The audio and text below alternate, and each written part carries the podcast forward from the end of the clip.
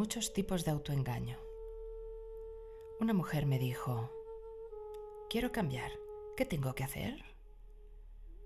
Le dije que lo primero que tenía que hacer era evitar cambiar de ropa, porque siempre que hay un instante de revolución en la vida de alguien, la mente se queda atrapada en el cambio de ropa.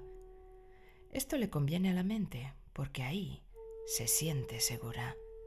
La mente no se muere por cambiarte de ropa, al contrario, si estrenas ropa en lugar de ponerte la vieja y usada, la estás prolongando la vida. Aunque te cambies de ropa, el ser no cambia, sino que eso solo te sirve para autosatisfacerte y la autosatisfacción es un suicidio.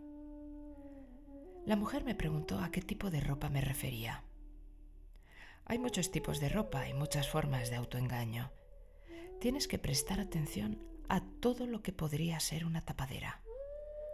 Todo lo que tapa la realidad del ser está ahí para engañarlo. Ese tipo de cosas es lo que yo llamo ropa. Si un hombre es un pecador, se pondrá la ropa de la virtud.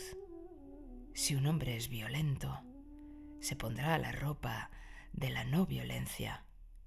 Si un hombre es ignorante, se llenará de palabras y sagradas escrituras y se esconderá detrás de los conocimientos. El viejo truco de la mente irreligiosa es ponerse la ropa de la religión para huir de ella. Le pregunté a esa mujer si no se daba cuenta de que lo que estaba contando estaba ocurriendo a su alrededor. Se quedó pensando un rato y dijo, quiero hacerme monja. Entonces le dije que no iba por buen camino, porque se veía claramente que había empezado a cambiarse de ropa. Cuando una persona quiere convertirse en algo, la mente empieza a conspirar. La mente es la ambición de querer ser algo. Esta ambición quiere escaparse de todo lo que es real y esconderse detrás de todo lo que no existe. Los ideales son el origen de todos los disfraces y máscaras. Si alguien quiere saber la verdad, y no puede haber una revolución auténtica sin saberla, tendrá que saber lo que existe realmente. Una revolución no da fruto por ambicionar algo que no existe, sino por revelar lo que existe realmente. Cuando una persona consigue conocer toda la verdad de su ser, este conocimiento se convierte en una revolución. En la revolución del conocimiento no hay un paréntesis de tiempo. Siempre que haya un paréntesis de tiempo, no será una revolución, sino un intento de cubrir y cambiar. Entonces le conté un incidente. Un día alguien se acercó a Abu Hassan y le dijo, Oh santo, Bien amado de Dios, me arrepiento de mi vida de pecador y estoy dispuesto a cambiar. Quiero ser un santo. ¿Tendrás misericordia de mí? ¿Me darás la ropa sagrada que usas tú? Quiero ponérmela para convertirme en santo.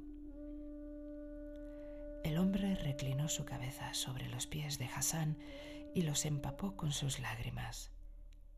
Era imposible dudar de la sinceridad de su anhelo. ¿No eran esas lágrimas la prueba de ello?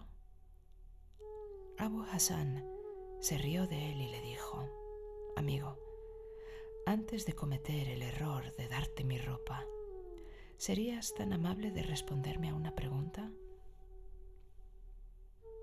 ¿Se puede convertir una mujer en un hombre o un hombre en una mujer cambiándose de ropa? El hombre se secó las lágrimas a lo mejor se había equivocado de sitio. Entonces respondió, no. Abu Hassan volvió a reírse y dijo, toma mi ropa, pero ¿de qué te sirve ponerte mi piel? ¿Se ha convertido alguien en santo por el hecho de ponerse la ropa de un santo? Si yo hubiese estado en el lugar de Hassan, le habría preguntado si alguien se ha convertido alguna vez en santo por haberse sentido la inspiración de convertirse en uno. La santidad es algo que ocurre. Es el resultado del conocimiento Y siempre que haya un deseo de convertirse en algo, no habrá conocimiento, porque una mente movida por los deseos es una mente inquieta. ¿Cómo puede haber conocimiento en la inquietud? Siempre que haya un deseo de ser algo, estarás huyendo del ser. ¿Cómo se puede conocer el ser si una persona huye de él? Por eso te digo, no corras, pero despierta. No cambies. Es preferible que veas, porque cuando alguien está despierto y se ve a sí mismo, descubre que la religión llama a su puerta.